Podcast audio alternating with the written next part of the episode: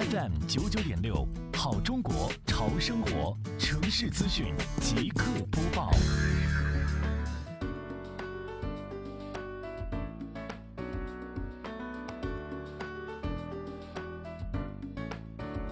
秋季以来，农村地区田间地头的玉米杆、南瓜藤等农业秸秆逐渐增多。对此，西湖区双浦镇紧抓“美丽杭州创建暨迎亚运城市环境大整治、城市面貌大提升”长效管理工作，开展秸秆清理专项行动。